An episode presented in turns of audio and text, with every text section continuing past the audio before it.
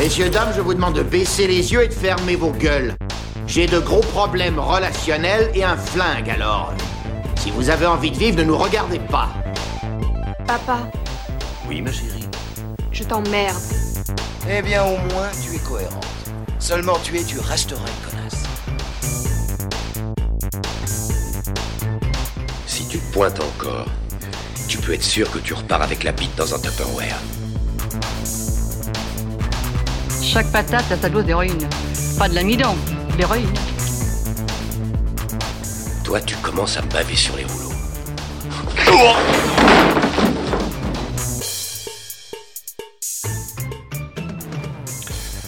Eh ben bonjour, bonsoir, on est très content de vous accueillir dans le podcast Nanarland, le podcast des films gentiment ratés mais profondément sympathiques. Alors pour ce numéro, on va vous demander de préparer vos grimoires à sortilèges et d'affûter vos épées, parce qu'aujourd'hui la thématique c'est les nanars d'Heroic Fantasy. Bon, alors Martin n'est pas là pour ce numéro. Euh, pour ceux qui veulent savoir, Martin est en garde à vue pour vol à l'étalage de 27 kg de reblochon dans une coopérative de Haute-Savoie. Et c'est moi, Fabien, qui le remplace euh, pour ce numéro. Mais rassurez-vous, autour de moi, j'ai l'équipe qui part à l'aventure du nanar, la Dream Team, je vais vous les présenter. J'ai Pascalou le paladin, comment ça va? Bonsoir, ça va? Ben, Je suis venu avec mon épée à deux mains, euh, plus 2d6 en puissance viriliste, dressé au-dessus de la tête et prêt à dominer ce monde. Alors attention, je vais présenter Julien le forestier slash archer. Julien, comment ça va? Oui, ben bonjour à tous, ça va très bien. Euh, mon braquemar est aiguisé, ma flamberge est au vent et je suis prêt à partir avec vous sur les chemins de l'aventure. Oh la métier d'improvisation. Et Mathilde, la guerrière, juste à côté de toi. Oui, alors moi j'ai 4 en constitution, je viens de tirer un 2. Euh, Est-ce que je pourrais euh, utiliser un point de destin pour refaire mon test? Écoute, j'ai envie de dire, ça va dépendre à quel point tu es sympathique avec le maître de jeu. Mais pour le moment, on va présenter quand même derrière les buissons, planqués, derrière euh, toutes les attaques, Rico, le magicien.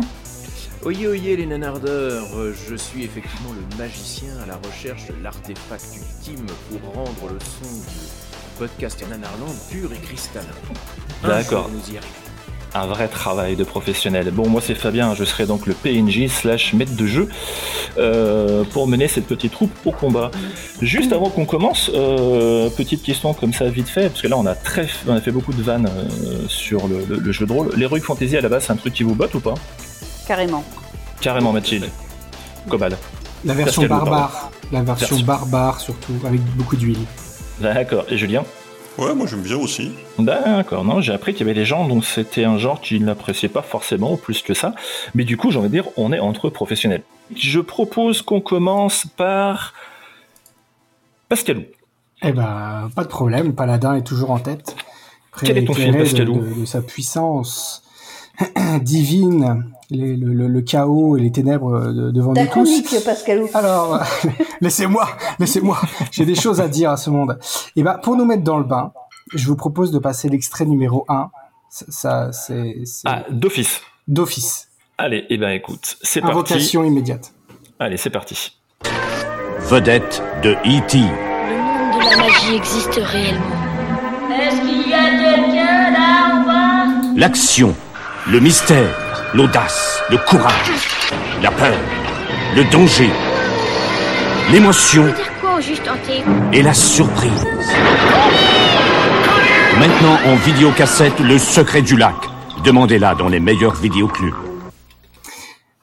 Donc je ne vais pas parler de Secret du lac, même si le film euh, que je vais traiter ce soir était sûrement disponible dans tous les meilleurs vidéoclubs et que bah, cette bande-annonce finalement, elle pourrait très bien euh, euh, tenter de nous vendre euh, le film de ce soir, alors qui s'appelle Le Crépuscule des magiciens, alias Le Secret des magiciens, alias Les magiciens du royaume perdu, alias Shurka, parce que voilà, quand tu veux éditer ton film en VHS, c'est pas de problème à le retitrer, à changer la jaquette pour être sûr de, de le faire voir plusieurs fois à des gens qui pensaient euh, découvrir euh, des œuvres d'Heroic Fantasy différentes. Ça Donc- risque d'être effectivement un motif récurrent ce soir. Oui, c'est c'est possible hein, à cette époque-là. Euh, les temps troubles hein, permettent de, de, tout se, de, tout se permettre. Alors c'est un film euh, en plus qui a la particularité d'être une coproduction américaine-argentine euh, et qui œuvre alors dans le Sword and Sorcery, une sorte de sous-genre du film d'Heroic Fantasy qui va euh, prêter plus d'attention à la magie, à la sorcellerie. De fait, le crépuscule des magiciens se passe, comme on, nous l'annonce dès le début du film, au temps de la magie, à l'époque de la sorcellerie et à l'âge du chaos, une sorte de sous-division historique un peu pour préciser où on est dans la timeline euh, de cette Heroic Fantasy. Oui, parce que ça ressemble presque plus à une adresse en fait qu'à une époque. c'est ça. Ça pourrait être effectivement l'adresse du film. Et euh, ce crépuscule, euh, eh ben, il, est intéressant parce qu'il il, chie pas la honte. Il démarre d'emblée par quasiment 15 minutes de stock shot.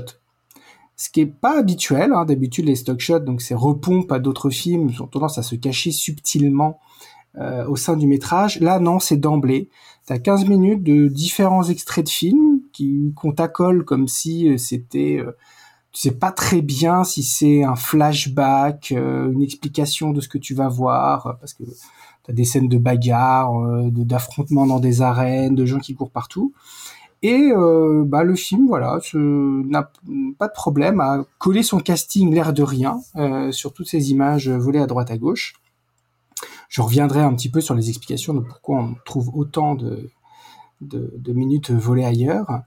Et en fait, dès qu'il démarre véritablement, bah, en fait, tu le sens aussitôt, parce que là, il y a une sorte de filtre euh, de la misère euh, sur, euh, sur l'écran. On sent que les moyens sont en deçà des images qui ont été volées.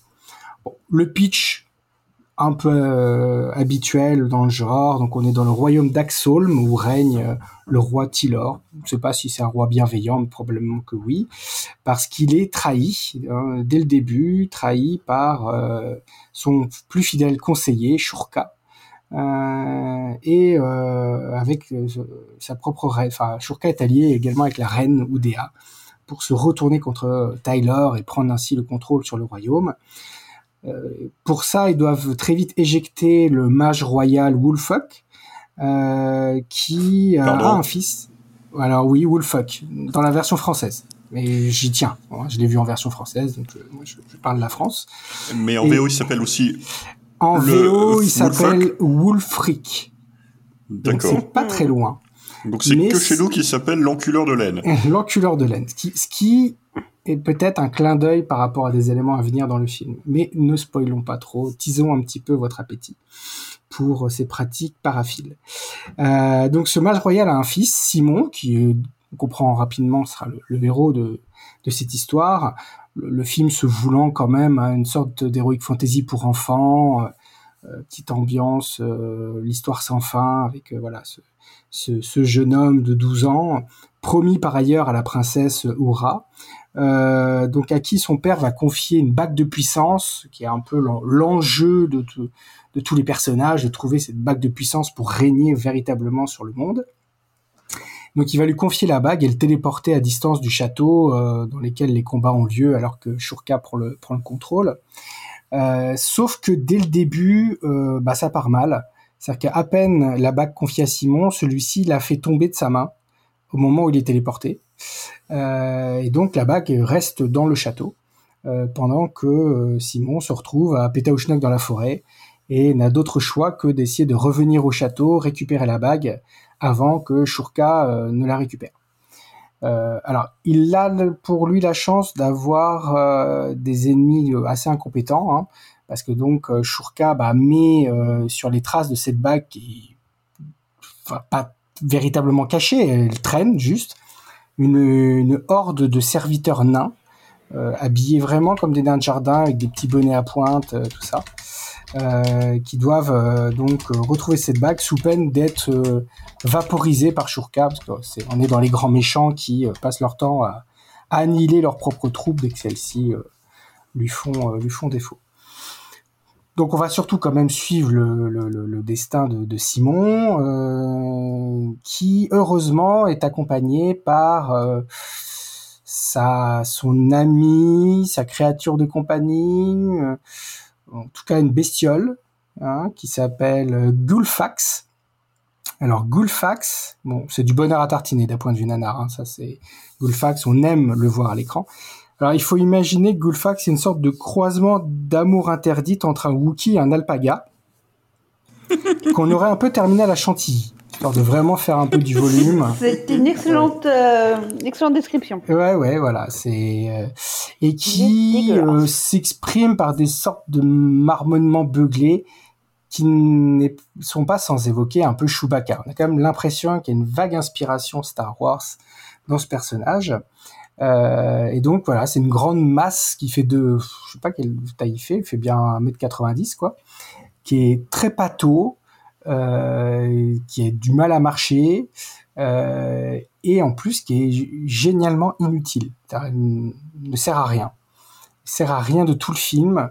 faut vraiment s'accrocher. Allez, je, suis méchant. À la fin, il va mettre une claque à un garde et une claque à un nain. Voilà, ça va vraiment être sa seule utilité.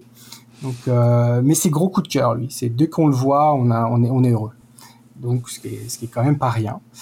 Et euh, bon, bah, comme tout jeune héros, quand même un peu tout seul face à l'adversité euh, fantastique qui règne dans ces forêts, euh, ça va être bien qu'il euh, s'octroie l'aide d'un random héros qui passait par là, qui s'appelle Cor le Conquérant, incarné par Bo Svensson, sur lequel aussi je reviendrai un peu. Alors Gore, Gore un peu, hein, c'est Gore étant une, une série d'heroic fantasy d'ailleurs dont certains des films sont chroniqués sur Nanarland. Euh, mm-hmm. pour, pour, donner un peu une idée du niveau du héros, euh, je vais vous proposer un nouvel extrait, euh, qui est l'extrait numéro 2. Ça va vous montrer un petit peu quels sont les centres d'intérêt euh, de Cor le Conquérant. Hé hey, petit, depuis combien de temps es-tu dans cet arbre? Pas très longtemps. Tu veux peut-être que je te fasse descendre Oui, s'il vous plaît.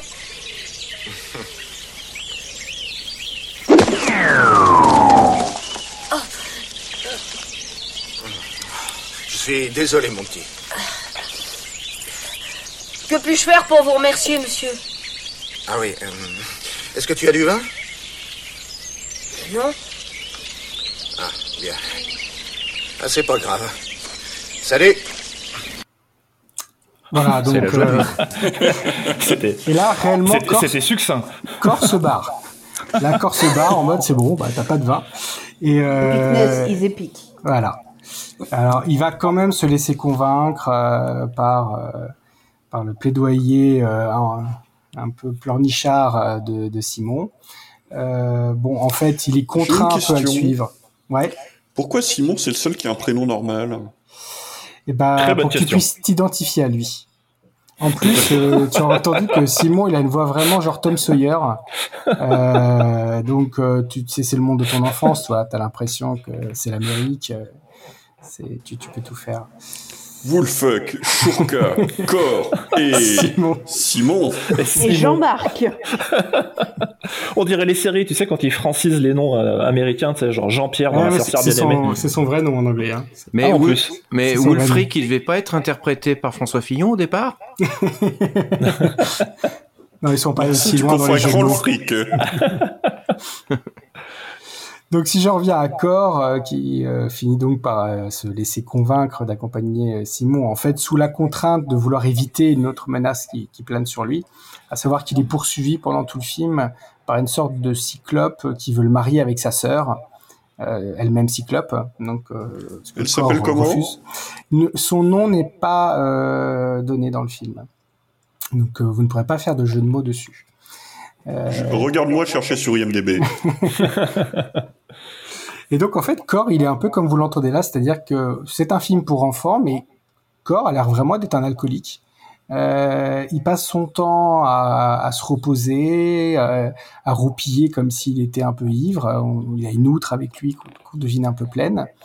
Et euh, le, grand moment de Cor dans le film, le moment où enfin il rayonne, c'est quand euh, il tombe sur euh, un nain en détresse et qu'il le sauve des, des hommes lézards qui, qui s'en prennent à lui.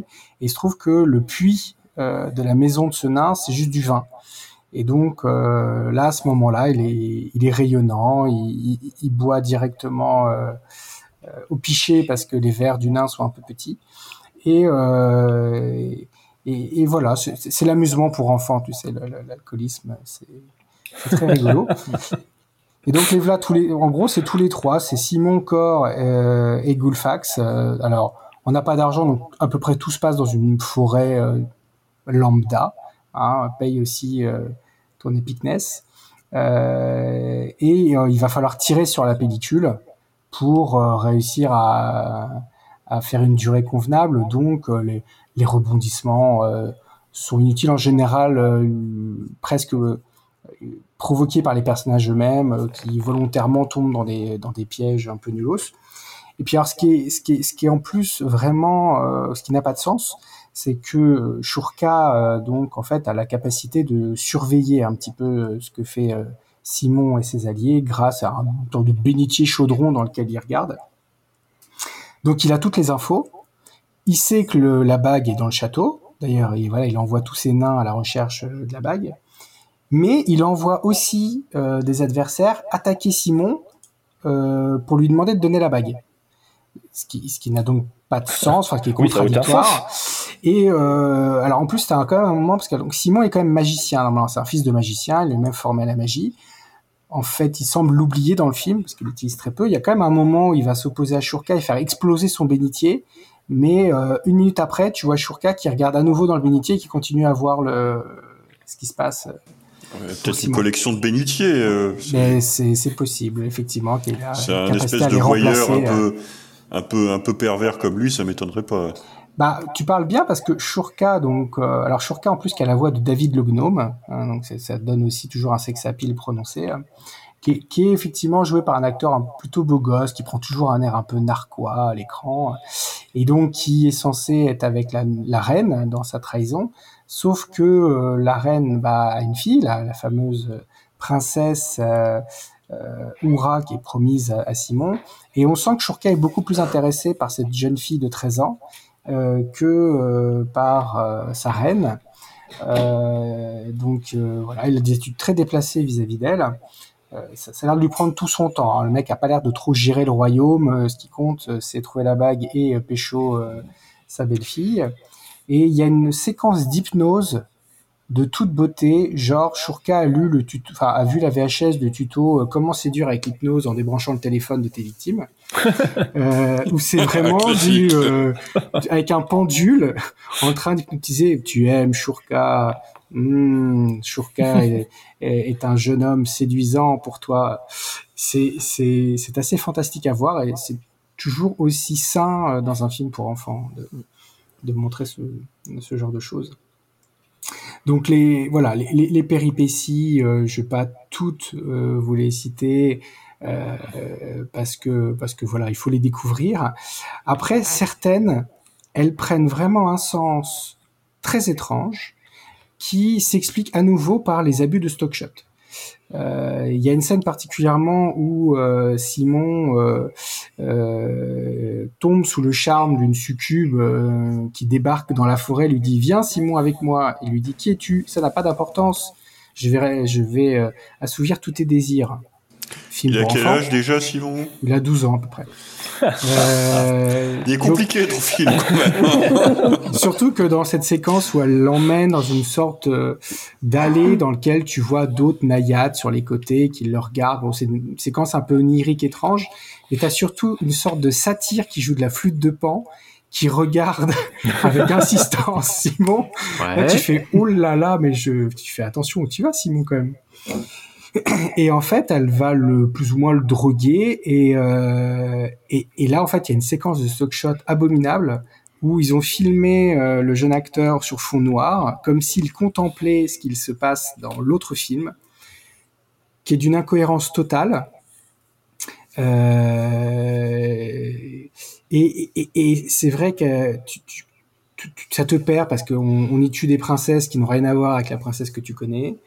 Euh, devient complètement folle. Et, et tu découvres que la Zik, en fait, c'est un personnage nanar à part entière du film. Euh, C'est-à-dire qu'en fait, elle est souvent déjà complètement en décalage. Le, thème ou le, le- le style de la musique est complètement en décalage avec ce qui se passe à l'écran.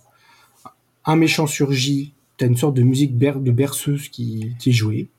Euh, ça se bagarre avec l'ennemi, tu as une musique joyeuse. Euh, parfois, les musiques se superposent. Euh, et dans cette fameuse séquence onirico incompréhensible, apparaît tout à coup un fond sonore, une musique de son, de, de son, qui se met à boucler, mais genre à boucler toutes les 20 secondes. Et à partir de ce moment-là dans le film, elle va ressurgir tout le temps. Tout le temps, tu vas, dès qu'il y a un peu de musique et qu'il se passe quelque chose, c'est reparti. Et La une fois que tu l'as repérée, tu, tu, tu, tu t'en sors plus, elle t'aliène, t'es, t'es là, tu fais, oh non, encore elle. Elle, elle- elle te capte jusqu'à la fin du film. Alors, J'ai, j'ai prévu un extrait un, un peu long, mais pour que vous ayez le temps de l'entendre dans le fond. Ah bah oui, c'est gentil, merci. C'est- bah oui, oui, parce Bon, voilà. qu'il faut entendre cette boucle. C'est Qui sympa plus pour est, tout qui le est une boucle qui semble être volée à un autre film. parce que vraiment, les gars n'ont aucun problème. Enfin, ça, ça pille sans vergogne. C'est le côté un peu, Euh. voilà, film de barbare. C'est volé un autre film. Donc, on peut mettre euh, l'extrait qui est l'extrait numéro 3. Donc, euh, voilà. Ce qui s'y dit n'a aucun sens avec le reste du film. Mais écoutez dans le fond en plus, vous aurez Non. cette musique. De toute façon, la musique ronchette dans les nanars, c'est souvent un, Ouais. un gage de qualité. C'est parti, on écoute ça. Le ciel du ciel Arrêtez ce démon. Qu'est-ce que vous faites? Arrêtez-le!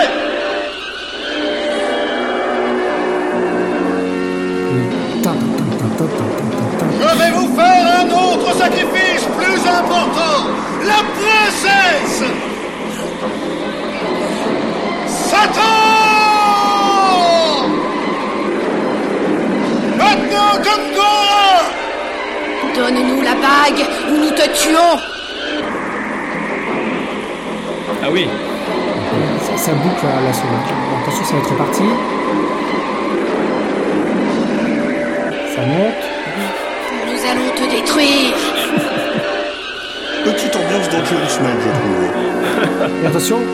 Ta, ta, ta, ta. Ça, c'est ta, ta, ta, ta, ta. Ça, tu vas en manger. Tu vas en manger tout le film. le film de- dure combien de temps, Pascalou Le film dure 1h10. Ah ouais, quand même. C'est suffisant pour être chiant. Et c'est et, et, et, c'est fou combien de fois tu peux la placer dans le film cette musique. Ce ta, ta. Parfois, on met vraiment en surimpression des autres musiques. Et tout- et t'es là, tu fais ah non ça y est, c'est reparti. Enfin, les, les mecs, euh, tu- tu- je sais pas ce qui se passe. Il y a un problème technique, il y a un mec qui s'est endormi sur sa touche de sample. Euh, c'est l'enfer. En plus de la musique, t'as des bruitages hyper agressifs d'oiseaux. C'est-à-dire qu'en fait, il y a des oiseaux qui euh, ont besoin de se dérouiller les cordes vocales en permanence dans de nombreuses scènes, y compris dans les scènes de château. Toujours les mêmes oiseaux que t'entends dans le fond. Et Ah ouais. euh, vu que bah, tout ça, ça doit prendre de la place sur la bande son, bah, t'as des séquences où carrément t'as pas de sonorisation de certaines choses qui se passent. Donc là aussi, tu, tu c'est vaporeux. Tu, tu fais mais qu'est-ce qui, ça se passe réellement ou pas? On comprend pas.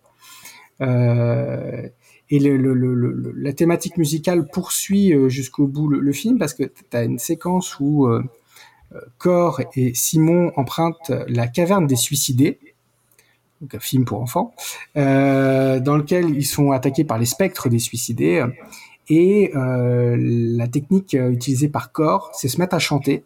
Et il se met à chanter car c'est un bon camarade, car c'est un bon camarade. Donc tu vois, t'es es aussi dans La l'agression fameuse musicale. chanson d'Heroic Fantasy connue. Voilà, c'est ça, la, la- la- la chanson de Soulard. Et, et, et, et, et en fait, c'est fascinant. Une fois que tu as capté ça, euh, vraiment, tu as, l'impression que tu peux plus, euh, tu peux plus en sortir.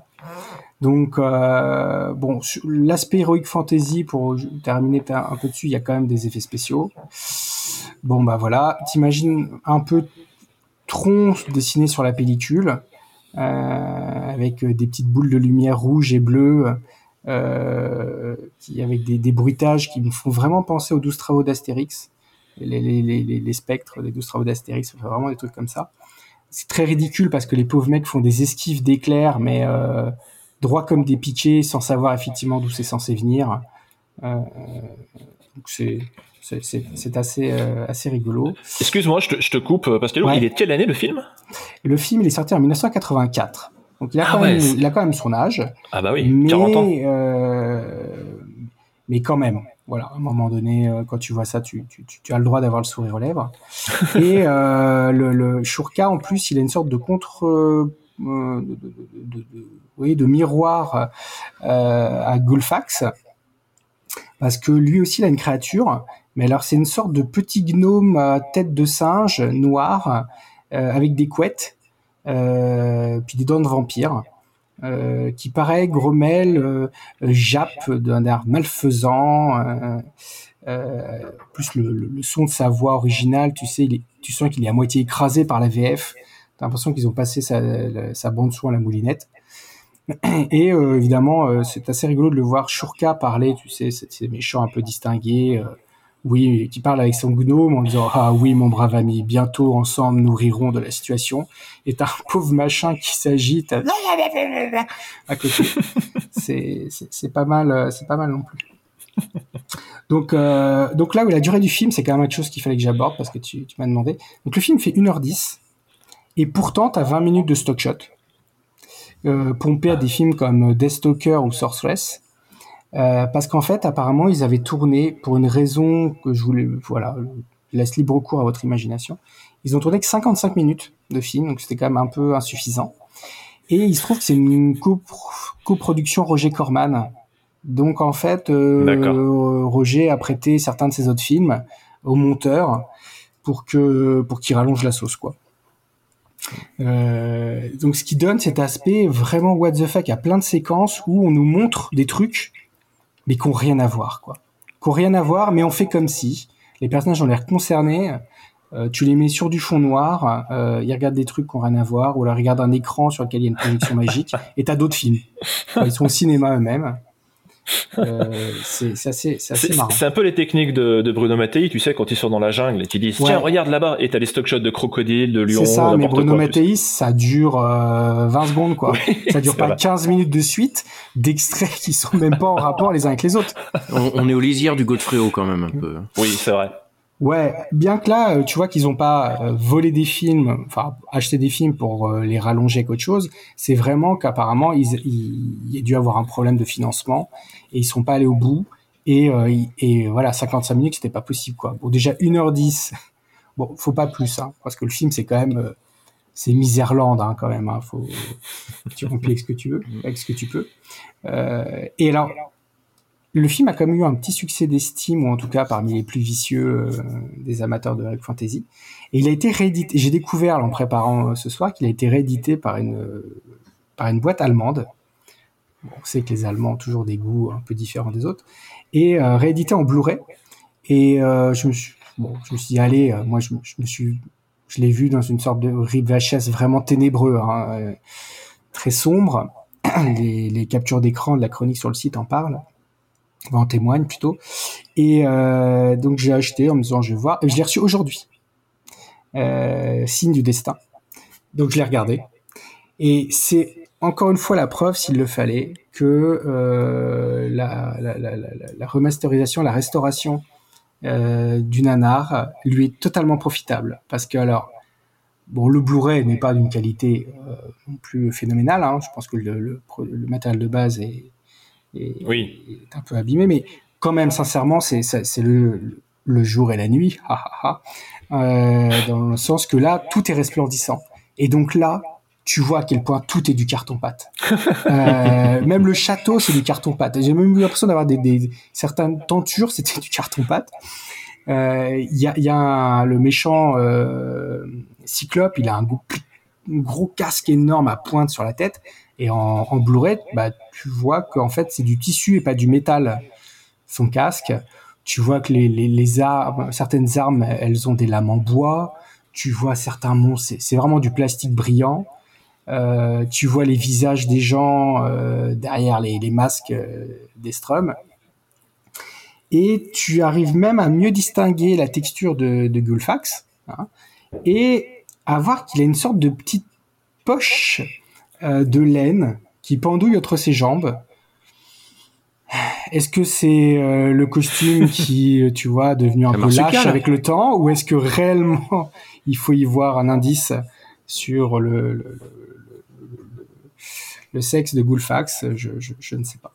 Et plus étonnant encore, parce que donc je l'ai vu en version originale, hein, en anglais, et ben c'est pas la même musique. Ah. C'est pas du tout les mêmes musiques. Enfin, je dis certaines oui, mais il y a des musiques que j'entendais que je trouvais complètement à la ramasse ne sont pas sur la version originale, qui a un score plus cohérent, euh, assez proche de Star Wars aussi dans ses sonorités. Moment.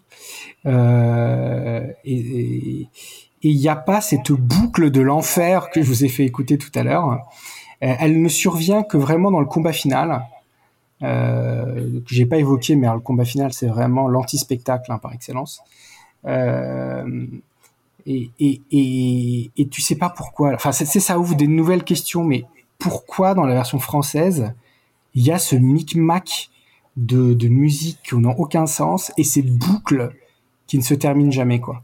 Mais cette boucle, elle est dans le film original. Non, alors on l'entend effectivement. Euh, je crois qu'elle est quand même repompée euh, au film Les Mercenaires de l'espace, qui était produit par Ah. Corman. Mais tu l'entends euh, très brièvement, quoi. Tu l'entends sur une seule fois. Tu l'entends Ouais, pas en répétition sans cesse. Ce serait les, les gars de la VF qui auraient bricolé une musique en se servant de, de films qu'ils auraient fait en même temps, quoi. Bah, bah, je sais, bah, je sais pas parce que tu vois, c'est quand même du matériel du film original, cette musique. Sauf que là, tu l'as à un endroit différent de celle euh, utilisée dans le film original. Mhm. Et en plus, après, tu l'as pendant euh, 40 minutes. Euh, elle revient, elle revient, elle revient. Je me demande même si c'est pas un problème technique, tu vois. Qu'est-ce qui s'est passé euh, Oui, parce que généralement, c'est un truc qui s'applique quand dans le film original, euh, ils n'ont pas vraiment les droits. C'était le cas, par exemple, de Lion Man, euh, le film Engine 13, où ils prennent la, une musique d'un film de Bruce Lee en version originale. Et quand le film est sorti en français, ils l'ont remplacé par une musique d'opérette insupportable euh, en boucle. Mais là, il y avait un vrai problème de copyright. Alors que là, c'est bizarre que, apparemment, c'est pas le cas, quoi. Bah non, parce que bah alors si, il y a certaines musiques qu'on entend dans la VF qu'on n'entend pas dans la dans la version originale. Mhm. Bon, J'ai pas tout euh, tout revu. Après, il faut voir qu'au générique, quand même, à la musique, t'as James Horner qui est crédité, Ouais, quand même. qui est quand même un mec qui a fait des musiques euh, de films euh, plus Pas très connus, euh, à Commando, quoi, merde. Euh, alors, je sais pas s'il a vraiment travaillé sur le film. Je connais pas sa carrière. Est-ce qu'il a eu une période Roger Corman, tu vois? Oui, oui, il a eu une grosse période Roger Corman au début de sa carrière. Ok, bon alors c'est peut-être ça parce que je me suis demandé s'il n'avait pas crédité parce qu'il avait repompé des musiques. Parce qu'il est crédité pour la musique Battle Beyond the Stars, qui est la musique des mercenaires de l'espace. Donc, c'est vraiment du bulga comme on, comme on les aime, quoi. Euh, juste pour terminer, parce que je regardais un petit peu, en fait, le réalisateur Hector Oliveira, euh, tu vois, c'est pas un nom forcément qui me parlait. De fait, c'est un réalisateur argentin qui semble en plus avoir fait un, cinéma un peu engagé politiquement, euh, en, euh, équilibre avec des films plus alimentaires et qui avait même créé une société de production euh, qui, est, la plus grosse boîte euh, du genre en Argentine. Euh, il va avoir quelques succès d'estime de festival et en fait c'est par euh, ce biais-là, apparemment c'est à cause de la France, parce qu'il a eu une récompense euh, au festival policier de Cognac pour un film qui s'appelle Une sale petite guerre, que ça va l'amener à rencontrer Roger Corman, qui va lui proposer de, de, de produire trois films, à produire réaliser trois films qu'il va faire. T'as Barbarian Queen avec Frank Zagarino, Cocaine Wars, euh, qui est un film dont la jaquette a vachement circulé Oui. sur le forum à une époque. Exact. Je me souviens. Et ce film du crépuscule euh, des magiciens, Wizard of the Lost Kingdom, sachant que les trois sont crédités à 1984-85 en fonction des sources. Donc tu vois un peu la, la, la cadence et peut-être pourquoi il y a que 55 minutes de film. Il a euh, en plus coproduit bah, les Deathstalkers, dans lequel ils vont piocher pour, euh, euh, pour le, le- le- le montage du film, et Kane le mercenaire avec David Carradine. Euh, bon, il fera deux films avec Roger Corman plus tard, mais qui ont l'air de qualité un peu moins misérable. Et, euh, et donc, euh, ce qui est marrant, c'est qu'il y a une suite à Wizard of the Last Kingdom qui s'appelle euh, Wizard of the Last Kingdom 2, mais qui est sorti en France en VHS sous le titre Les Magiciens du Royaume Perdu, sans préciser que c'est le 2, donc histoire vraiment de t'envoyer. Non, mais tu sens que sur les noms, ils Oui. ont un truc. tu vois? Ils savent toujours prendre un contre-pied. c'est ça. Et, euh, et en fait, celui-là, donc je l'ai pas vu encore. Il est mis dans les. On s'est fait avoir sur le site au motif qu'il y a quelques bonnes scènes, mais ça tient pas la route dans la durée. Bon, je pourrais dire pareil pour euh, le, le crépuscule des magiciens. Hein. Faut être euh, pareil. voilà, c'est ça. Au- au- aller aux économies de, moyens sur tous les postes hein, pour l'apprécier. Mais j'aimerais bien le voir, surtout que j'ai lu que bah, c'est pareil dedans. Ils avaient aussi pompé euh, d'autres métrages. Euh, donc ce- cette suite, elle est avec David Carradine. Elle a, rien à voir avec euh, le premier. C'est une suite que de nom, quoi. Et, euh, et ils ont eux-mêmes pompé d'autres films, dont Barbarian Queen de Hector Oliveira, qui ne réalise pas la suite. Enfin, tu vois vraiment, c'est une partouze filmique. Quoi. Tout le monde prend des morceaux à tout le monde et, tout ça dans la joie et la bonne humeur. Et puis un dernier mot sur Bo Svensson, qui est donc celui qui incarne Cor, le conquérant, qui est l'acteur le plus le plus connu qui est dans le film, qui est un acteur suédois euh, qui a euh, fait sa carrière euh, aux États-Unis après avoir servi dans l'armée américaine et connu apparemment par la série télé Flipper à l'origine. Donc il a fait beaucoup de télé, beaucoup de second rôles. Euh, entre autres, il est un peu connu indirectement via Tarantino parce qu'il a joué dans le Inglorious Bastards de Castellari, et ce qui fait qu'il a une apparition dans celui de Tarantino. Mais quand on regarde, il a quand même pas mal de films chroniqués sur le site. Hein. Dans Style Frontière, Maniac Killer, Double Target, euh, Delta Force, Delta Force Commando, L'invasion des cocons.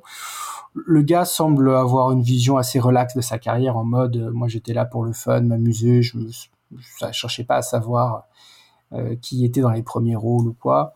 Euh, un peu à l'image de son personnage dans le film, hein. tu sens qu'on a un peu rien à foutre, qu'il est là pour picoler euh, et se reposer. Euh, donc c'est assez marrant, tu vois, que ça se, ça se rejoigne comme ça. Euh, donc je, donc voilà, je conseille. Moi, ça, euh, je me suis beaucoup amusé, mais il faut rire du, du- de- des tentatives du film d'essayer de faire quelque chose avec du rien. Et ce contraste on va faire un film pour enfants avec des alcooliques, avec la caverne des suicidés, avec effectivement des, des succubes qui lui promettent euh, quand même des sous-textes sexuels un, petit peu un petit peu bizarres, ou Shurka qui veut à tout prix se taper une gamine de 13 ans. Euh, faut, savoir voilà voir le, enfin, le fait que c'est un échec quand même du concept du film et cette repompe un peu à droite à gauche. Et puis voilà, cette chronique c'était l'occasion de me replonger dedans parce que je l'avais chroniqué avec Rotor il y a bien longtemps sur le site. Donc je passe un gros bisou à Rotor d'ailleurs l'occasion. Et donc euh, bah ouais, c'est aussi ça de revoir avec euh, avec l'âge euh, comment on voit les films et puis maintenant que j'ai les moyens d'acheter les Blu-ray allemands, bah c'est que c'est que c'est beau quoi, tu vois. Très belle conclusion. Consécration. Merci au Blu-ray Merci, allemands, Blu-ray merci allemands. à eux. Je, je me demandais si le titre français n'était pas une vague référence au Matin des magiciens. Euh, le bouquin qui a de, enfin, occultiste qui avait eu beaucoup de succès euh, à peu près vers la même époque, il me semble. Jacques Bergier. Ouais. Là, ce serait le crépuscule des magiciens. Alors, euh, bon, sur oui, les parce thèmes, que c'est vraiment un titre voir, mais- français, hein, le Crépuscule des magiciens, c'est un titre VHS, donc les mecs, effectivement, euh, ils sont tout à fait à même. Ouais, c'est pu Wizards of the Lost était- Kingdom. Ouais, d'avoir pu euh, pomper tout ce qui était à la mode de... euh, à l'époque, quoi. Est-ce qu'on ne demanderait pas l'avis de notre magicien Rico sur ce film? Est-ce que tu l'as vu, Rico? Je l'ai pas vu, mais j'ai vu beaucoup de Corman, euh, justement aussi pour préparer un peu l'émission, parce que là je vais pas chroniquer de films ce soir, mais je me suis tapé pas mal de, films, dont les Destockers à la suite. hein, c'est un peu du déstockage, mais euh, tous ces films euh, de, de Roger Corman, en fait, ils ont tous un peu le même défaut, c'est la mollesse. Euh, les Barbarian Queen, euh, les euh, les Kane et compagnie, c'est quand même souvent très très fauché et avec des grosses grosses longueurs. Donc le remplissage à coup de de stock shot, ils l'ont ils le font déjà pour rentabiliser et puis on s'ennuie quand même souvent devant ces films. Il y en a pas beaucoup qui passent le cap de du nanar sur la durée. Hmm. Il y a un gros problème de rythme généralement. Ouais, ouais. Ken le mercenaire, j'ai le souvenir que c'était fauché aussi. Exactement. Mais, mais t'as, t'as là, t'as pas de rythme non plus. Mais ce qui est marrant, c'est que tu vois, Deathstalker, ça a l'air Mhm. d'être une super production quand t'as les stock shots à côté de, du crépuscule Ouais, ouais, magiciens. Quand tu le vois, tu fais, Ouais, ils en ah, ont fait là, quatre, ok, hein. on descend d'un cran, là. Non mais Deathstalker, ils en ont fait quatre et en fait, je m'en suis tapé quelques-uns euh, et en fait c'est toujours la même chose et c'est filmé visiblement à peu près dans les mêmes décors intérieurs. Il y a deux trois décors extérieurs qui changent selon les pays dans lesquels c'est tourné, mais en fait c'est toujours les mêmes décors de carton pâte, le même escalier et dans les quatre films, alors que c'est censé à chaque fois être euh, des royaumes différents, des trucs comme ça, tu retrouves exactement les mêmes décors, les mêmes costumes, les mêmes accessoires euh, et vraiment ça, ça pue la misère euh, à tous les niveaux. Ah, c'est la rentabilité totale. Hein. C'est- C'est un peu l'équivalent euh, américain ou anglais de la SPF en France, quoi. C'est le chevalier de Pardaillec euh, Mm. Oui, avec, ça, les ouais. mêmes, avec les mêmes décors, les mêmes costumes qui servent à toutes les productions hein, de façon, totale, de façon totalement interchangeable. Ouais. Non, et puis moi, ce que j'aime surtout, c'est euh, parce qu'il en parlait dans, dans ce, dans ce genre de film-là, c'est c'est les bandes son en fond sonore qui sont toujours les mêmes. Quand t'es en forêt, c'est toujours des petits bruits d'oiseaux. Euh, quand t'es sur le château du méchant, c'est toujours des bruits de corbeaux. Euh, ça me fait penser des fois, tu sais, ça c'est un film policier où euh, quand t'es dans un commissariat, c'est toujours la même bande sonore, t'as des, des téléphones Mmh. qui sonnent, Mmh. des mecs qui tapent à la machine à écrire, même si le film date des années 2000, tu sais, c'est toujours les mêmes sonneries, c'est toujours pareil. Et c'est vrai que ça devient vite ronchette, et quand tu commences à repérer la même boucle sonore, tu vois qu'elle est toujours identique au bout d'un moment, et tu bloques dessus, quoi. La célèbre chouette de Devil Story. Exactement. Ouais. C'est ça. Et là, comme je dis, il faut imaginer que les oiseaux ils sont tout le temps là, même dans les, même, en- même dans les endroits fermés. Ouais. C'est eux, c'est eux, c'est la conspiration des oiseaux. Ils sont là partout, ils dominent le film. Dominica nous avait prévenu. C'est bien, c'est bien. Merci euh, Pascalou. T'avais autre chose à Voilà. rajouter ou pas? Non, non, j'en ai déjà dit beaucoup, beaucoup pour. euh, Mais pour, oui, euh, t'avais dit- pour ce je- euh, crépuscule des magiciens. T'avais dit je vais faire court, mais on est quasiment à 40 minutes, c'est très très Ah, bien. je suis désolé, j'ai fait un peu long. Non mais t'inquiète pas, c'était super. Qui prend la suite, Julien ou Mathilde? Julien. Bon, bah très bien, je vais prendre la suite puisqu'on me le propose, puisqu'on me l'impose. Exactement, allez. Alors, moi, je vais vous parler d'un film euh, qui fait partie d'une grande saga de l'heroic fantasy.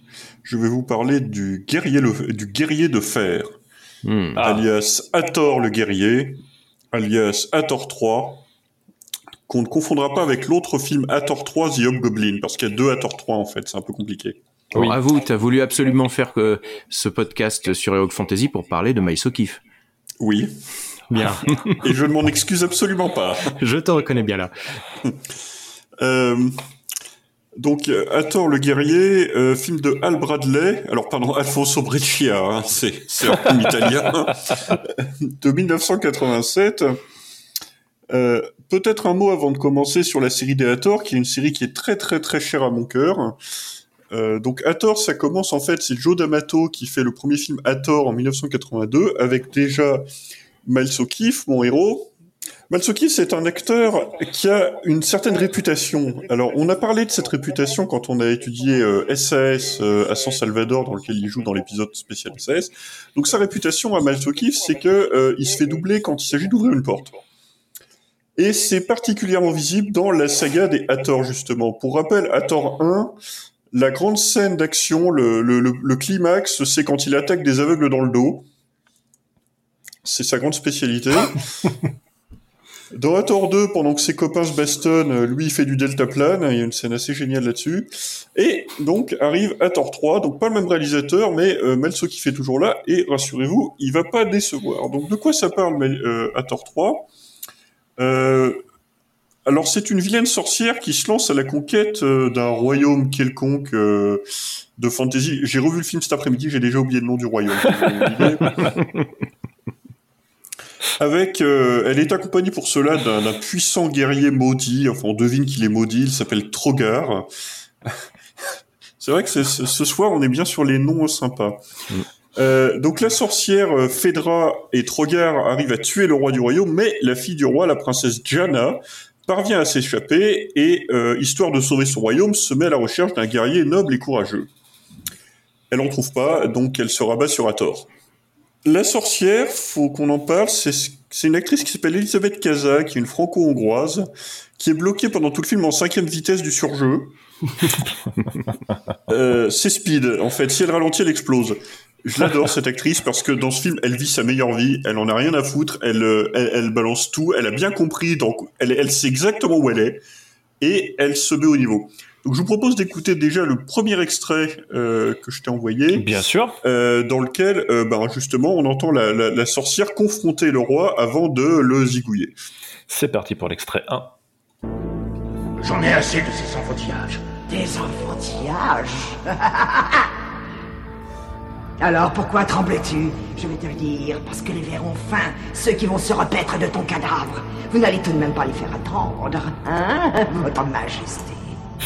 Dehors Dehors Hors de ma vue vers sont affamés, votre majesté.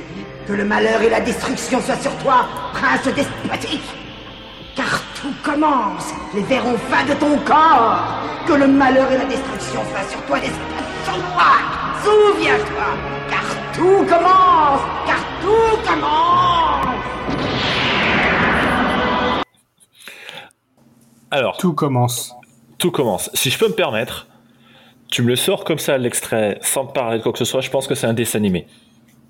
Oui, carrément. Non, mais elle, Ouais, ça, le ouais. joue comme ça, en fait, parce que la gest... En fait, maintenant que tu dis, j'avais pas fait le rapprochement, mais même la gestuelle, la façon dont elle le fait, tu sens qu'elle le joue comme dans un dessin animé. Ouais.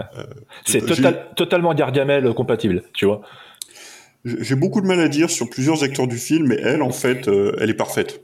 Euh, elle, elle- elle joue totalement dans le ton. C'est dommage que les autres soient pas comme ça, quoi, parce qu'en fait, ça aurait pu être un film fun, et à la place, c'est juste un nanar qui se prend trop au sérieux. C'est parfait, c'est parfait, c'est très bien. Troger, j'aime trop ce nom. Troger, c'est, euh, faut que je vous parle de son look. C'est la tête de Skeletor et l'écharpe de Christophe Barbier. En- fait, tu comprends en le voyant que il avait, ils avaient un espèce de masque de crâne qu'ils voulaient lui mettre dessus, mais que le masque ne couvrait pas le bas du visage. C'était en fait plus un, un espèce de casque. Et qu'ils ont voulu cacher le fait qu'il y avait la bouche et le, et le, et le menton en dessous, et donc ils lui ont collé cette écharpe qui n'a rien à foutre là. Et donc chaque fois qu'il apparaît, en fait, tu te demandes s'il est là pour asservir le royaume ou pour nous faire un édito dans l'Express sur les francs-maçons et le wokisme. Bien vu. Ensuite, il y a la princesse Jana. Comment définir la princesse Jana? Écoutez, physiquement, elle a un sourcil vert, un sourcil rouge. Et son esprit, c'est une pub pour de la de l'adoucissant ou de la lessive. Elle arrive dans une, elle, elle nous est apparue dans une espèce de truc complètement éthéré où tu as des, des, des dames de compagnie qui lui apportent une espèce de, de robe en voile qu'elle va passer. Enfin, il manque, il y a même la musique en fait. Il manque vraiment que le commentaire de Petit Ourson qui vous recommande euh, euh, le, la lessive le chat pour, pour que votre linge retrouve toute sa douceur. Elle, elle est jouée par Savina Gersac. Euh, Savina Gersac, c'est une actrice qui a pas eu une grosse carrière à côté, euh, qui, est, qui a fini dans un Marc Grégory ou deux. Euh, c'est plutôt une belle femme, mais alors elle joue effroyablement mal. Euh, déjà, on lui donne pas grand chose à jouer, il faut bien le dire. Mais alors, on va en parler après parce que donc Hathor c'est Mel Sokiv. Je vous cache pas que les séquences où ils sont censés tomber amoureux l'un de l'autre et donc se plonger le dans, mutuellement le regard, euh, les yeux, le, les yeux l'un dans l'autre. Oh là là, enfin, je sais pas. je- Vous, euh, vous avez déjà vu des, vous avez déjà vu des andouillettes périmées Alors, bah, vous en prenez deux, vous les mettez face à face, vous avez à peu près les scènes de, les scènes de passion romantique du film. Quelle ça méchanceté. compte pas les mêmes restaurants, mais Quelle oui. méchanceté culinaire. Mm. Comme quoi, hein, le, le jeu d'actrice de Léa Seydoux, c'est pas, c'est pas que de maintenant. Non, non, il y avait des prédécesseurs. Et parlons d'Andouille, voici, voici Hathor. Alors lui, je vais pas vous expliquer si c'est un bon ou un mauvais acteur, hein, c'est Mel Sokif. hein. On va pas réunir un comité d'experts. D'autant plus que là, ils vont coller une espèce de queue de rat euh, derrière la tête. Il a l'air d'un con, mais pendant tout le film, en plus de ça, il a exactement deux expressions. C'est-à-dire que soit il a, soit il a une espèce de rictus, genre euh, colère, euh, je suis prêt à l'action, soit il a une espèce de sourire en coin, genre je suis prêt à l'action. Il y a à nouveau, on a affaire à Mel Sokif. Ce qui veut dire que qu'est-ce qui va se passer dès qu'il y a des cavaliers qui vont arriver, dès lors qu'il y a une bagarre qui va se déclencher? Qu'est-ce qui va se passer? Eh bien, il va mettre un foulard sur son visage et aller à l'action. Parce que c'est pas lui, c'est sa doublure. Oh, la feinte. Ah, la Non, feinte. c'est ridicule parce que il y a, enfin, il y a aucune raison. C'est vraiment euh, les méchants arrivent, genre c'est comme s'il mettait son casque ou il enfilait, euh, je sais pas, des gants de boxe quoi. Non non, lui c'est qu'il met son foulard pour que la doublure puisse prendre le, puisse prendre le dessus. Oh putain, ils ont même pas fait un effort de ce côté-là, quoi. Ah, surtout pas là. Ouais, il, fait, pas il là. fait même pas de scène de raccord, de choses comme ça. quoi. C'est- Non non, enfin c'est. Mais tu vois, le- Il y a beaucoup d'action en plus dans le film. la, Pardon. la- la misère, comme on disait, elle touche euh, tous les royaumes euh, perdus euh, parce que dans, dans euh, le crépuscule des magiciens, Boss Venson, il fait pareil. Tu le vois en, en- de face sur fond noir en train d'agiter mollement son épée et dès que Ah tu oui. vois de dos, c'est une doublure. D'accord. Euh, et en Blu-ray aussi, tu vois beaucoup mieux que c'est une doublure quand tu vois le visage de la personne. Parce qu'il n'y a pas de foulard là. Ils ont même pas, ils, ont- ils avaient pas la technique du foulard. L'arnaque, c'est toutes les époques. Hein. C'est incroyable. Hein. Je, je vais même pas parler du budget du film parce que franchement j'ai un peu honte. Euh, mais ouais, c'est pauvre.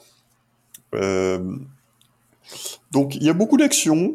On s'ennuie pas, honnêtement. Euh, le seul truc, c'est qu'entre deux scènes d'action, en fait, il y a pas trop de scénario. Euh, Al Bradley, il savait pas trop quoi faire, donc il met des espèces de séquences oniriques qui sont assez chiantes, mais qui sont pas trop trop longues, donc ça passe. Mais tu vois bien que il manquait en fait plein de scènes de raccord entre les scènes d'action quoi. Euh, Il y a très très peu de personnages d'ailleurs en dehors de Hathor, euh, la princesse, Trogar et, et.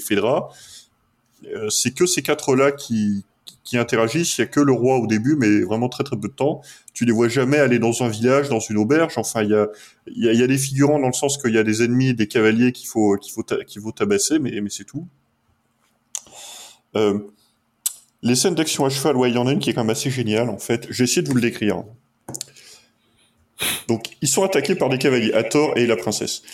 Et là, vous avez la princesse qui est enlevée par quatre cavaliers. Donc, il y en a un qui lui tient chacun des membres, donc elle est un peu écartelée entre les quatre, et euh, il cavale, il cavale, il cavale euh, en s'enfuyant pour échapper à Hathor. Et sur leur chemin, posé là par on ne sait pas trop qui, peut-être la même personne qui met les trousses de soins dans les tombeaux de Lara Croft, il y a des, des lances qui sont euh, montées sur des espèces de, de trépieds au bout. C'est-à-dire, c'est un peu des pics, si vous voulez, que, comme euh, une pique qu'on planterait dans le sol. Sauf que là, c'est pas planté dans le sol. C'est, euh, vous avez la, manche, le, voilà, le, le, le bout pointu de la lance qui est monté sur un espèce de trépied. Donc, on a l'impression qu'ils vont empaler la princesse sur ces appareils dont on ne sait pas d'où ils sortent. Mais ok, on voit le principe. Sauf que non. Ils se contentent de passer au-dessus et de laisser et de soulever la princesse pour qu'elle passe au-dessus. Donc on voit pas toujours pas à quoi ça sert. À ce moment-là, Hathor se met à leur poursuite avec son foulard. Je vous rassure, il est à cheval. Et à chaque fois qu'il passe devant une des lances, parce qu'il y en a facilement trois ou quatre, il l'attrape et il la lance, il la balance, enfin, il la, il la jette sur l'un des cavaliers qui embarquait euh, Jana. Et il le tue. Alors Jana ne se casse pas la gueule, on sait pas trop comment, mais du coup il fait ça quatre fois de suite, grâce à ces quatre lances qui étaient posées là par terre. Voilà. Donc ça, c'est, c'était une scène d'action dans. que- que Quelqu'un pensait que ce serait cool. Excuse-moi, je te coupe, je vais te poser la même question, te Coban, et il dure combien de temps le film? Il dure une heure et demie, je crois. Enfin, Ah ouais, quand même. Ouais, non, c'est c'est un vrai. euh, Il c'est est un- généreux. Ah bah non mais il est très généreux. C'est un très très. C'est un, de mes films chouchou. Euh, et pour le coup, ouais, il y a beaucoup d'action. Hein, ça s'arrête, ça s'arrête pas. C'est très dense. En parlant de dans leur tête, c'était cool. Il y a une autre scène géniale, c'est Trogar et Hathor qui se font un duel à coup, à nouveau, hein, euh, à coup de lance. Donc cette fois-ci, ils sont en intérieur, ils sont dans une pièce. Et euh, Hathor euh, s'empare de deux lances euh, et fait face à Trogar qui lui est à main nue. Et donc Hathor jette une lance à Trogar qui l'attrape au vol et qui la renvoie sur Hathor. Aussitôt, Hathor le renvoie l'autre lance que Trogar attrape au vol, puis qu'il renvoie. Les mecs jouent au ping-pong avec des lances. C'est complètement con.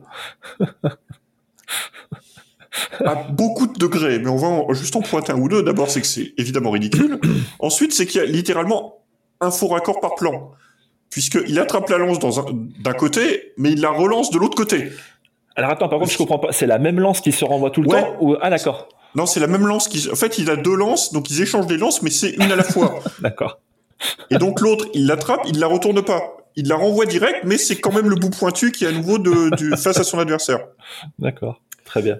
Et le deuxième, le deuxième effet qui se coule de la connerie, c'est qu'en plus, quand ils attrapent la lance pour donner un côté très, euh, très dramatique, tu les vois qu'ils l'attrapent au bout de leurs bras sur le côté. Donc, on te présente une scène où le héros et le grand méchant, à deux mètres, se Oui. ratent. Puisque la lance arrive au bout du bras du gars. Ah, bah donc, oui. en fait, elle passe à 1m50 de lui. D'accord. D'accord, d'accord.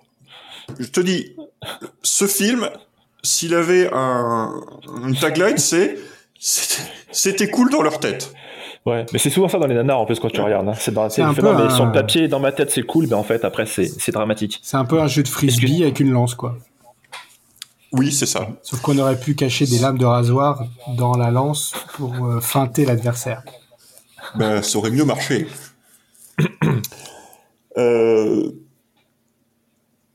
Un autre truc un peu rigolo, c'est que Phaedra n'est pas la seule sorcière. En fait, il y a une espèce de gang de trois gentilles sorcières contre la méchante sorcière, qui donne des scènes un peu surréalistes puisqu'elles font du hula hoop.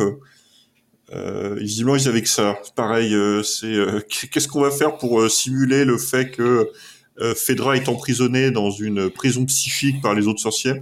On fait tourner un cerceau autour. Je vous ai dit, c'est pas un film riche. Hein.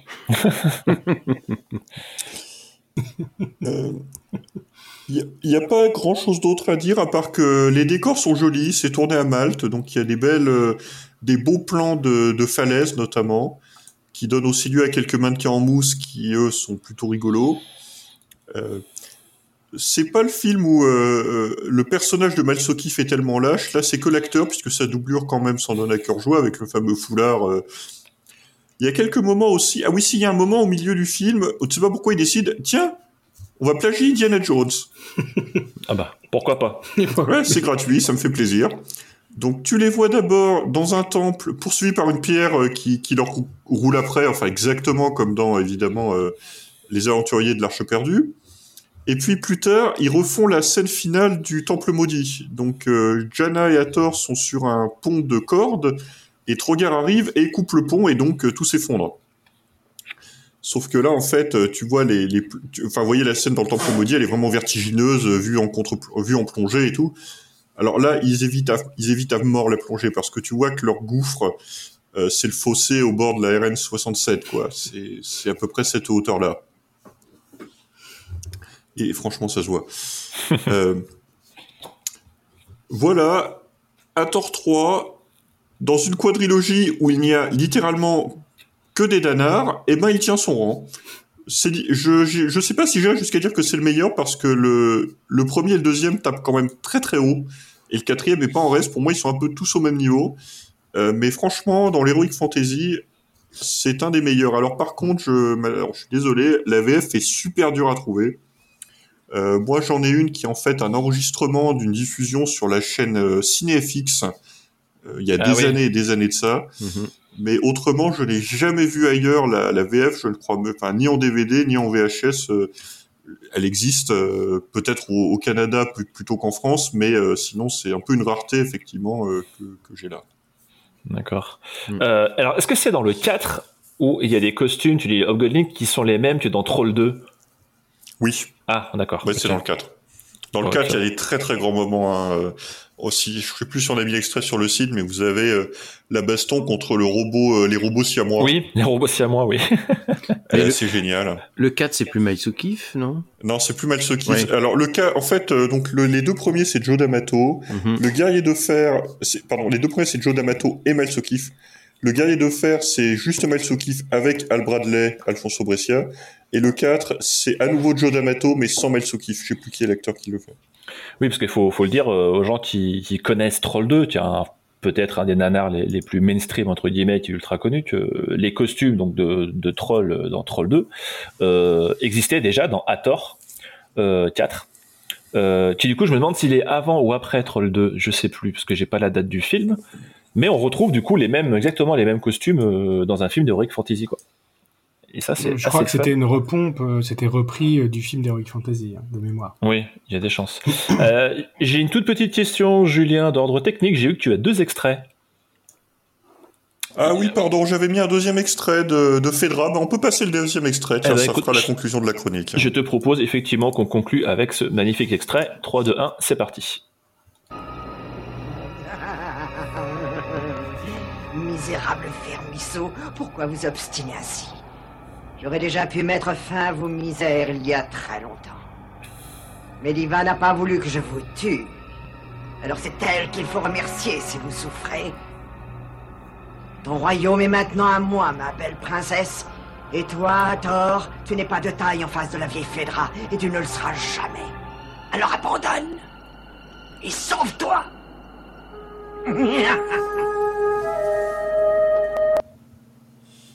Eh mais c'est pas mal du mm. tout. C'est une très belle conclusion. Même question à notre sorcier Rico. Est-ce que tu as vu ce film, Rico? Et non, je n'ai vu que le premier à tort. Euh, c'est un trou dans ma filmographie. Euh, j'ai vu que le premier. J'ai un souvenir d'une araignée géante en mousse euh, qui était oui, une très très grande laideur. C'est le final. Et ben, c'est un trou qu'il va falloir que je complète. Voilà je voulais me refaire tout Tarkovsky et puis finalement, bah, je vais être obligé de non, faire tort à la place. Tarkovsky attendra, Rico. Il y, a, il y a des choix, il y a des choix à faire. mais oui, tu, là, je crois que tu me l'as vendu. Euh, tu n'as pas dit si dans le film, Hathor a raison. Oui, je suis étonné que tu n'aies pas fait cette vanne. Bah, c'est-à-dire que je me réservais surtout pour l'autre. Ah. C'est-à-dire À tort, les opticiens Oui, alors du coup, oui, Tu sais elle- moins que j'ai d'actualité, mais copyright, oui. j'ai copyright sur cette vanne, que c'est moi qui l'avais proposé à l'époque de mémoire. C'est bien. Voilà. Bon, on va arrêter de faire non, des vannes à et à il faut- travers. Ouais. Il faudra je, il je faudra qu'on- relis, euh, je relisais mon avis sur euh, sur un Thor 3 parce que tu me redonnais très envie de le voir. Et je me dis, j'avais écrit, j'avoue avoir été abasourdi pendant une grande partie du film, me demandant vraiment ce qui était en train de se passer sur le moment même et quel était le rapport avec ce qui se passait avant. C'est peu c'est très bien. de, de manque de transition dans le film et de mais qui fait quoi et pourquoi? C'est très très bien. En mais ça fait, s'applique à beaucoup de nanars ce que tu dis, euh, Pascal, C'est vrai. en plus. Et, et là, du coup, quand ils savent pas quoi mettre entre deux scènes d'action, ils mettent des scènes oniriques auxquelles tu comprends rien. c'est très bien. C'est très bien. Et Brescia est, est bien représenté. Le réalisateur Alfonso Brescia est quand même bien représenté sur le site, principalement pour euh, ses euh, films d'espace, euh, avec des piou-piou et des, des trucs comme ça. Euh, il, a, il a quand même Euh, il dans a fait beaucoup de aussi genres. un. hein. Il a fait. euh, bah, en fait, c'était c'était un gars qui faisait euh, énormément de films euh, et qui était un des moins doués de, des bisous italiens en fait. Euh, il faisait beaucoup de polars, il faisait beaucoup de, de films de science-fiction. Et en gros, euh, bah, c'est un type qui a pas beaucoup de personnalité en tant que cinéaste. Et donc, il faisait vraiment les trucs à la chaîne euh, de seconde main. C'est-à-dire au- autant des Castellari, des, des Amato, ils ont une personnalité. Autant Breccia, c'est quand même souvent très très mou. Et il fait avec ce qu'il a, quoi. Donc, euh, D'accord. On, se- souvient de son Star Odyssey et Ouais, l'attaque des clones Odyssey, de Mirai Dark. ouais. euh, il a quand même une patte. hein. Mais Dans c'est- ses films de SF, tu reconnais le Brescia. hein. Ouais, mais c'est mou, c'est hein, très. Ouais, c'est super fauché et mais les, les, les choix de, de, de caméra, etc. C'est toujours pour le plan le plus euh, plat possible, le plus efficace possible, mais il y a, y a jamais un truc qui dépasse. quoi. Il y a, y a jamais la folie des trucs italiens. Je trouve c'est Ah. vraiment euh, dans la réalisation. Alfonso Brescia, c'est toujours quelqu'un qui j'ai trouvé très très mou. Mais bon, Et je après, vais- voilà. Mais Star Odyssey Et a quand vais- même marqué le genre. hein. Enfin, dans, a quand même, euh, Oui, à oui, non, l'époque, euh, des, des super Oui, oui, passages Star dans Odyssey, on- on se souvient tous de Star Odyssey. gymnastique, euh, Mais Hmm. bref. Mais ouais, ouais, Brescia a quand même un nom Ah. de Nanarland. hein. Voilà. Et Bah, il a sa bio. je- Pour terminer cette conversation, on dit Alfonso Brescia. Brescia, excusez-moi. Parce que le SCIA se prononce che comme dans le verbe sciare qui veut dire skier. Et c'est quelqu'un qui a eu 11 sur 20 au bac en italien qui vous le dit. Euh, J'ai envie de dire, on peut passer maintenant du côté de Mathilde, si tu es prête, Mathilde. Qu'est-ce que tu en penses? Eh bien, passons. Eh ben, allez, vas-y. Passons, passons. Alors pour tout vous dire, euh, pour euh, ce thème de l'heroic fantasy que moi j'a- j'apprécie beaucoup, mon cœur balançait entre deux films et a été un petit peu dur de se décider quand même. Mon premier choix euh, était un film de barbare de l'écurie Dino De Laurentiis qui s'appelle Cul le Conquérant. Hmm. Alors, Oh. av- avantage, ça me permettait de dunker sans merci sur l'acteur principal Kevin Sorbo. J'adore dire du mal de Kevin Sorbo. Ça me fait un point commun avec son ex-partenaire dans Hercule, Lucie Lawless. C'est toujours cool d'avoir un point en commun avec Lucie Lawless, mais même si c'est juste d'adorer appeler Kevin Sorbo Peanut sur, euh, et de faire des tweets sympas. Après, c'est vrai qu'on aurait quand même eu la trilogie Kul, Hathor, euh, Woolfuck. Alors, Oui. Et là, on aurait explosé. Euh, alors, inconvénient, par contre, le film, c'est un nanar quand même juste passable, à mon avis. Voir un film euh, que tu peux t'infliger avec une bière sans trop de problèmes. Tu le conquérant Ouais. Euh, je trouve que ça suit vraiment sans trop de folie le cahier des charges du Shukonon. Et à part, bon, quel- quelques costumes, une BO qui est aux fraises puisqu'ils envoient les guitares électriques pour no fucking raison euh, pour faire du, du hard rock au milieu de, de trucs qui sont en fait beaucoup plus lyriques. Un ou deux effets spéciaux. Euh, Tia Carrere qui donne quand même beaucoup de choses en sorcière rousse et un manque de moyens qui rend le tout relativement toc, mais pas encore, euh, pas encore très fauché. Il y a quand même, un- voilà, il y a, y a de quoi faire. Bah, voilà, pas grand chose de rare. Alors, je te coupe, mais je crois que le film est disponible en plus pour ceux qui veulent voir sur Amazon Prime Video. Bah écoutez, voilà, ça vaut pas plus, ça vaut pas moins que d'un un Amazon Prime Video. Ah, parfait. Et ensuite, voilà, comme vous l'avez remarqué, le héros s'appelle Kul. Et après, Woolfuck, euh, je ne fais aucune confiance à mes partenaires de podcast. Bon, tout de suite. je, je protège mes chroniques. Sachant que les doubleurs français l'ont prononcé Col, euh, Cull, euh, Culne, Jean-Jacques, tout ce qu'ils pouvaient, mais pas Cul. Il manque cul, quoi. Voilà. Et mon choix c'est donc porté vers une autre valeur sûre que personnellement j'aime beaucoup. Euh, un film indonésien de 1984 intitulé Le justicier contre la reine des crocodiles. Oh putain. Ouais. Et ouais, que nous on a découvert aussi sous le titre de Coral le justicier. Il y a personne qui s'appelle Coral dedans, hein, mon... après avoir vu le film. Euh, également le justicier contre la reine des Amazones. Il n'y a pas d'Amazone, donc ça c'est pas grave. Là encore, les titres VHS ont fait très fort. Et qui est un film que moi je trouve vraiment excellent, extrêmement sympa. Euh, parce que c'est de l'heroic fantasy mixé sans doute euh, avec des, récits un peu folk indonésiens. Euh, ce qui fait que pour eux, des choses totalement naturelles, des transformations, des arts martiaux à base de tissus, etc., sont filmés au premier degré et bah, c'est quand même très très sympa à regarder. Alors, le scénario est réduit à sa plus simple expression. Il y a sous un lac une reine des crocodiles. Et alors, loin de moi l'idée de la seule chémée, mais elle fait kidnapper systématiquement tous les hommes célibataires, célibataires du village d'à côté pour en faire ses esclaves sexuels. Donc, on peut être, euh, on peut être girl power, mais là c'est pas joli joli. D'autant plus qu'elle est également cannibale. Mais alors, ce qui me frappe en plus, c'est qu'elle choisit genre sur une- population qui doit représenter environ 300 habitants.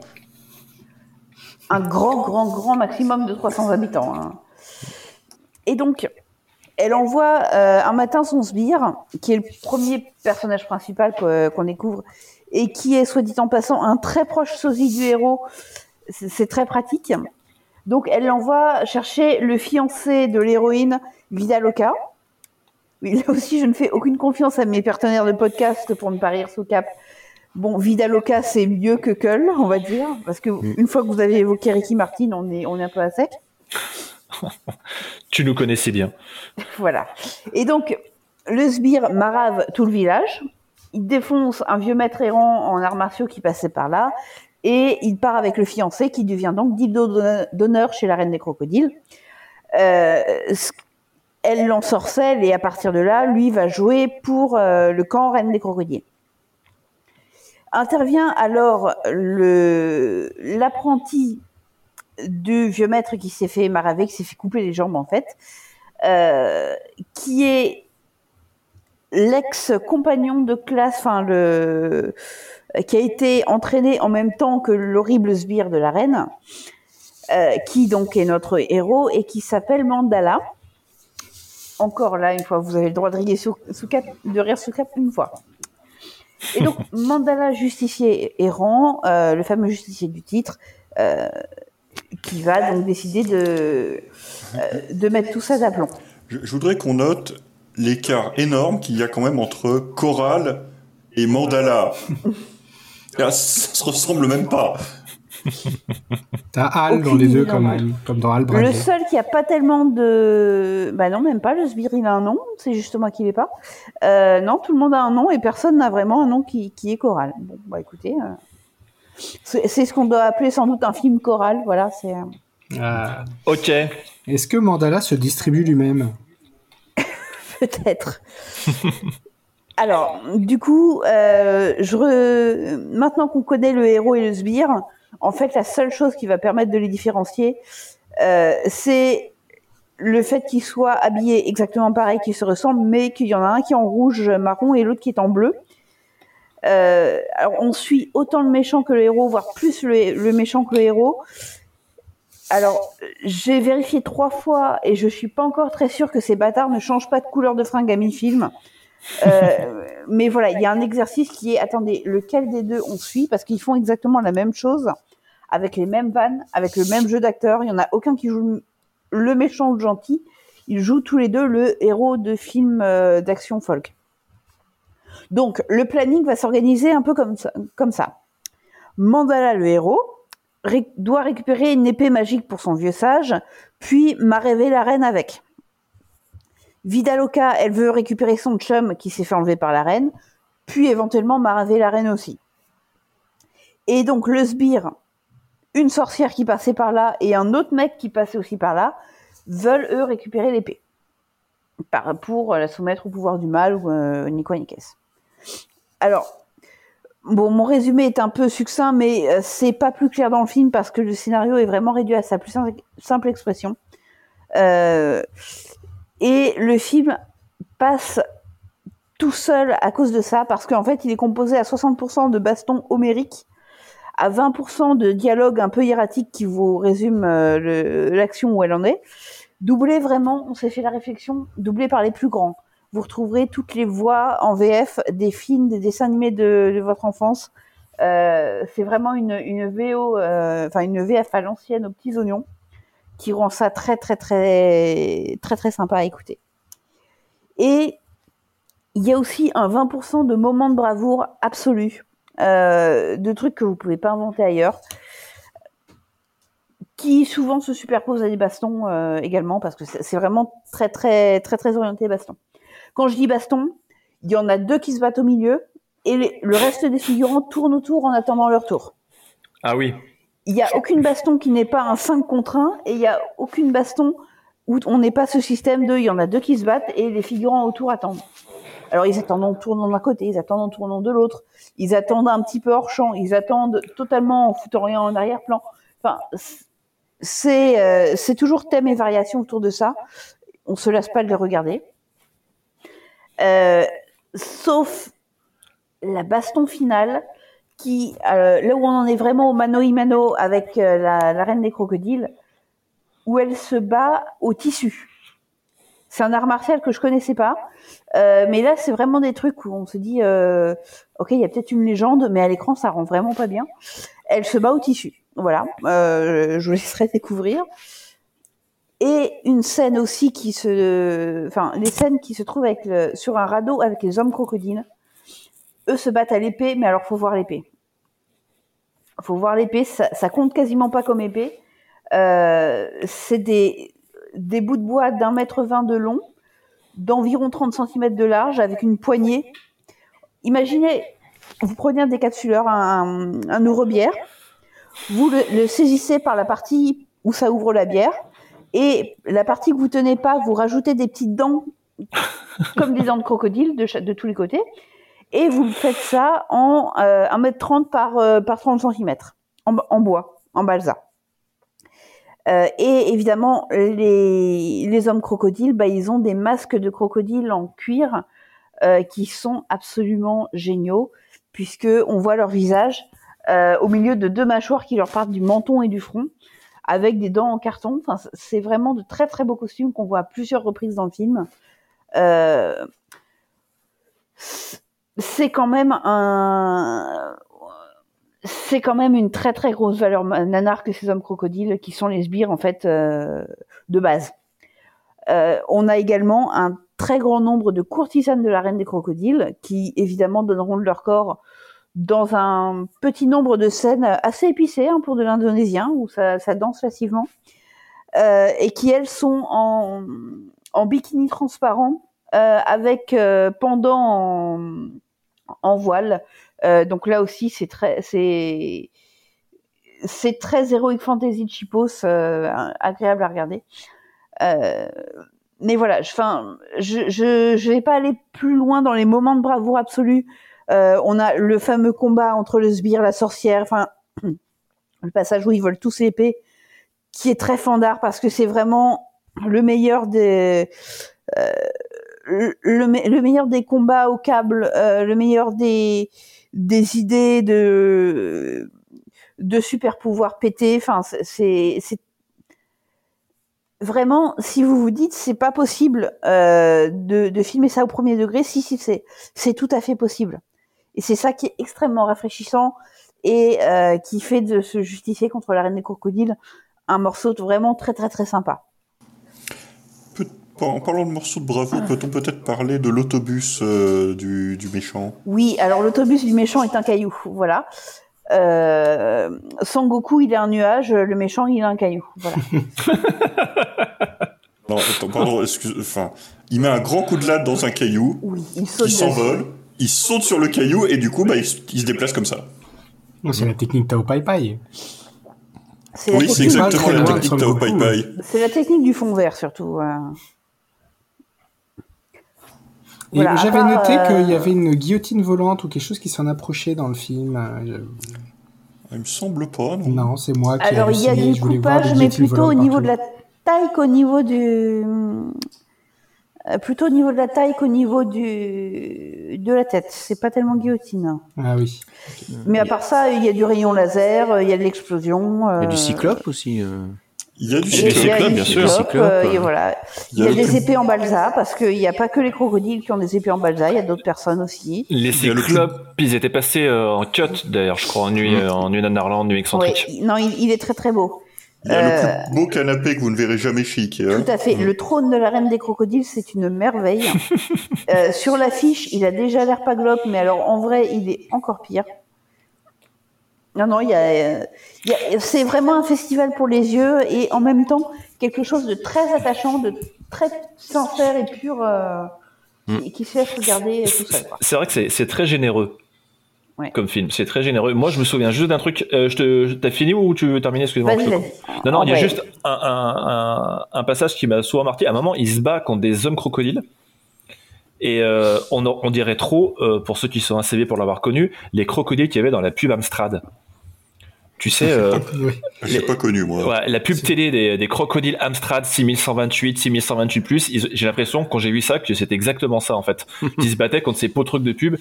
Ceux qui sont assez vieux auront la ref, mais moi en tout cas, ça m'a profondément marqué. Des- Et je te laisse continuer. euh, En sachant que ceux qui ont rêve- euh, Amiga, euh, c'est pas Mandala, Ouais. c'est Amiga qui défonce Amstrad. Voilà, C'était un peu ça. en sachant que ceux qui auront la ref seront déjà morts à plus de 70%. hein. Ouais, il y a des chances. C'est des chances. Bientôt notre tour, Rico.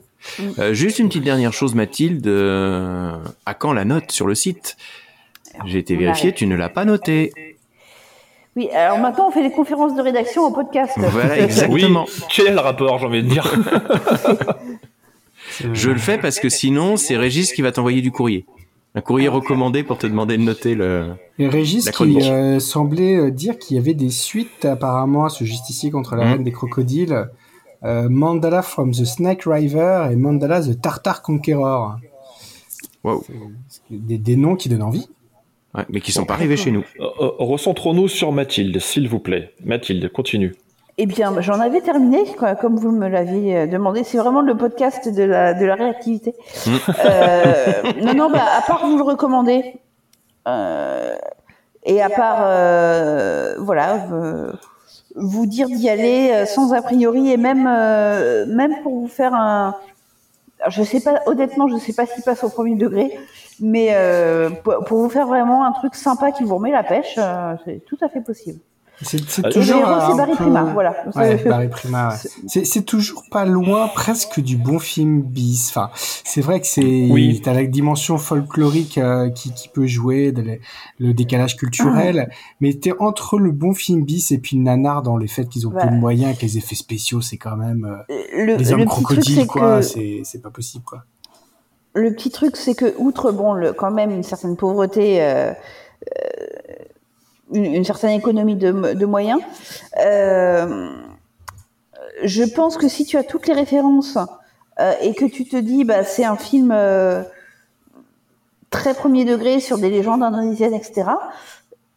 Il passe peut-être en bon film hein, pour un pour un public local indonésien. c'est un peu comme j'avais évoqué lorsqu'on parlait lorsqu'on parlait film sur les BD, euh, la- l'adaptation de, de Lucky Luke, relativement fauchée, mais faite par les Turcs, où là, pour le coup, pour quelqu'un qui avait totalement l'univers de Lucky Luke, bah, c'était un très bon film, euh, parce que ils avaient vraiment tous les, les clins d'œil, l'univers, etc. J'ai- Avec les clés de cet univers-là, où c'est normal qu'on se déplace sur des rochers volants, ma foi. Oui, j'ai envie de dire pourquoi pas. Et Voilà. Eh oui. Et, et puis le bilan carbone est meilleur. Bah, tout à fait. Exactement, programme écologique avant l'heure. Euh, bah, mais du coup, Mathilde, euh, tu as fort bien conclu. Euh, je crois qu'on a fait le tour. C'est ça? Euh, Qu'est-ce qu'on peut rajouter de plus? Est-ce que vous avez des recos à faire? Est-ce que le film dont tu as parlé Mathilde ne serait pas sorti en DVD chez nous, avec une version française? Oui. Ah, ça, faut demander à Richard. Il s'y Euh, connaît oui, un petit oui, peu. oui, oui. Tout à fait. Alors, euh, Ah, je, je vais te prendre court, Richard, peut-être. Non, non, absolument pas. Je vais d'ailleurs le faire de mémoire puisque il est sorti il y a peu chez Backfilm. Euh, non, j'ai le, j'ai la chronique sous les yeux. Hein. faut, pas, faut pas déconner, il y a un Allez, moment quand même. J'ai le DVD Ah pas ouais, loin. je fais croire que j'ai des connaissances nanardes, mais en fait, euh, j'ai des anti-sèches partout. J'ai simplement une connexion internet, comme tout le monde. Évidemment. Euh, non, bah oui, il est ressorti en, il est ressorti en français en, en double programme avec Au pays de la magie noire, qui est aussi un, un bon petit film fantastique indonésien rigolo.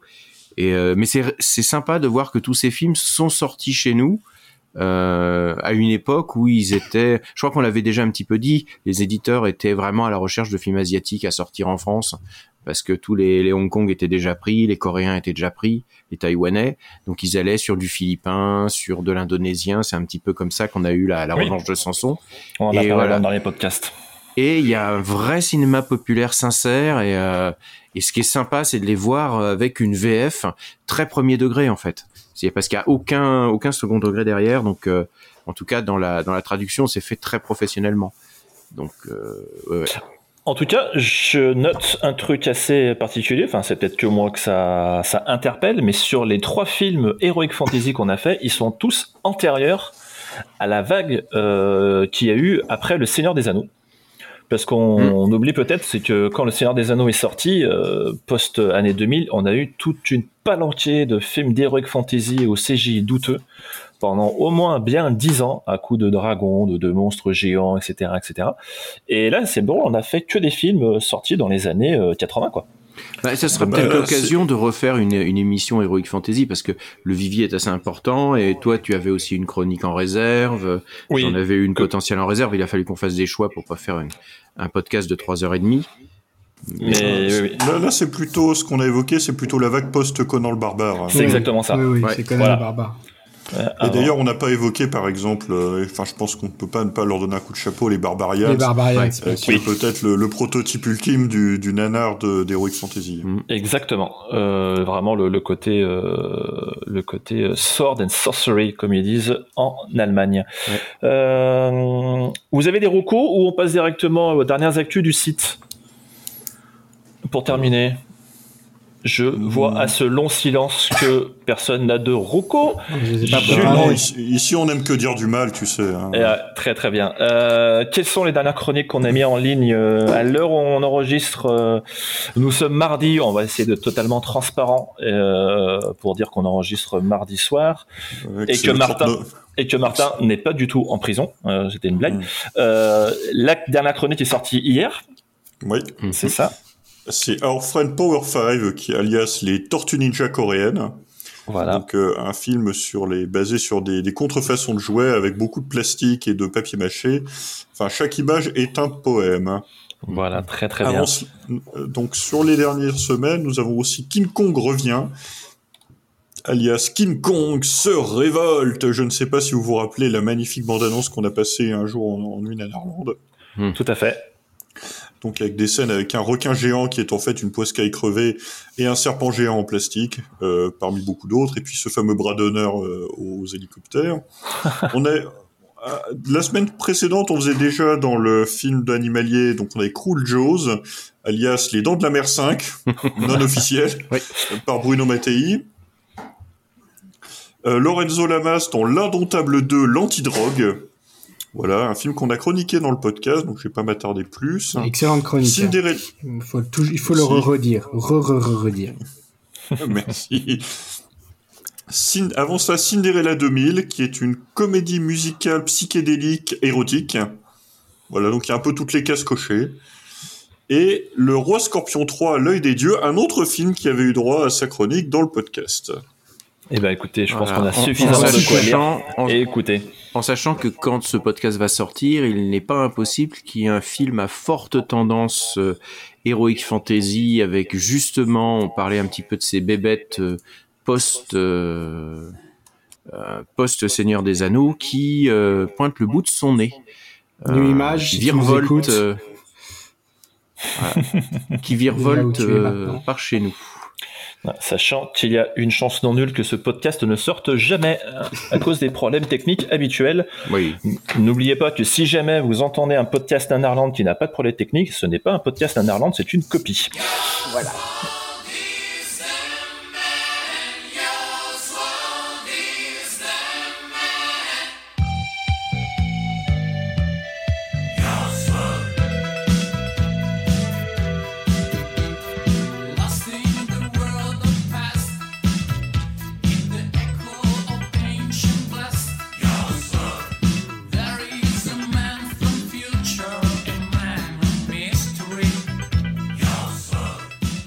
Euh, bah écoutez, on va dire bonsoir et au revoir plutôt à tout le monde.